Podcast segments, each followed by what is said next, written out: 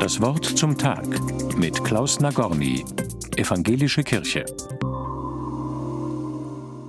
Eigentlich ist sie längst überfällig, meine alte Lederjacke. Viele Sommer hat sie im Schrank gehangen und jeden Herbst habe ich sie wieder herausgenommen und gedacht, na, eine Saison wird sie vielleicht noch halten.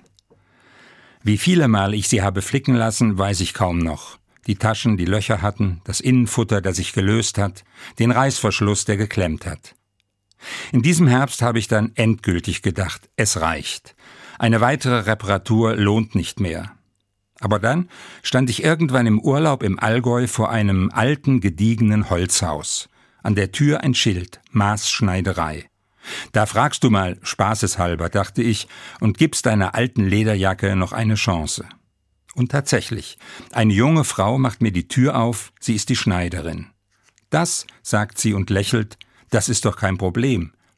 Wenige Tage später habe ich meine geliebte und wieder einmal geflickte Jacke zurück, fast wie neu.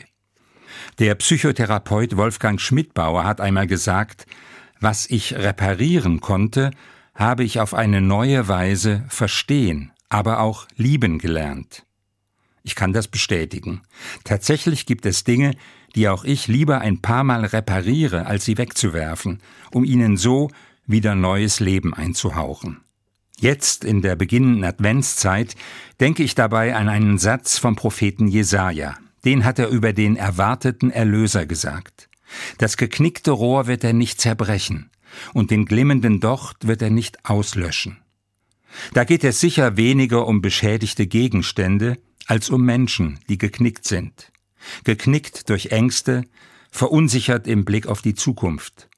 Ob sich das auch reparieren lässt? Angeschlagenes Selbstvertrauen? Wankende Zuversicht? Fehlender Lebensmut? Advent heißt für mich auch, die Geknickten in den Blick nehmen und den angeknacksten Mut machen. Das Prinzip kaufen, benutzen, wegwerfen in Frage stellen.